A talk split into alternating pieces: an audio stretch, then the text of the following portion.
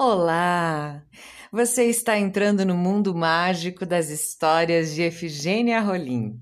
Eu, Ciliane Vendrúsculo, atriz e contadora de histórias, sou idealizadora do podcast Histórias da Rainha Efigênia. Que minha voz possa conduzir sua imaginação a esse mundo multicolorido e cheio de imagens fantásticas. Que tal mais uma história?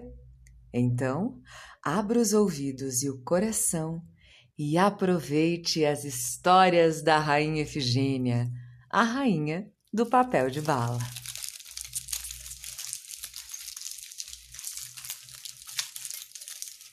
E no episódio de hoje tem história da Efigênia. Ela está no livro Contos de Fada Efigênia, de Adélia Maria Lopes, e com ilustração de Katia Horn. A história se chama A Espinheira Santa.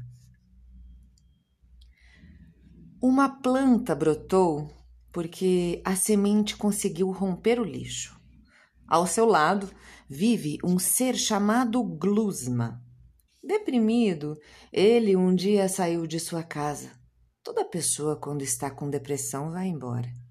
E chegou ali, todo tristonho, ficou perto da arvorezinha. Um pássaro de nome Bruno pousou perto e avisou ao Glusman: Olha o vírus que está na planta. É bem pequenino, mas tem que tirar esse bichinho daí. Dê um sumiço nele antes que acabe com ela e com todo o seu jardim. Essa planta depois uma estrelinha me contou que ela se chama espinheira santa. Bem, essa planta, ela tem um óleo e é um óleo bem bom. Um pássaro velho sempre vem buscar esse óleo para passar nas penas que ainda lhe restam, para que elas não caiam. Eu também estou ficando bem velhinha e quase depenada. E outro passarinho vem buscar paina para aquecer o ninho de seus sensíveis ovinhos. A ave vem de longe buscar essa paina que, assim como o óleo, só tem na espinheira santa.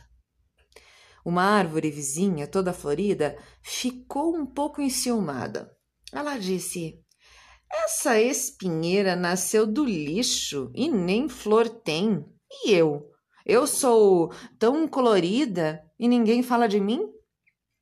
Essa árvore, que era muito vaidosa, não tinha ouvido o pássaro Bruno dar aquele recado ao Glusman. O que foi que ele disse mesmo? Ah, sim, que é preciso evitar que o vírus tome conta da espinheira santa, porque ela tem muita importância. Olha como é importante.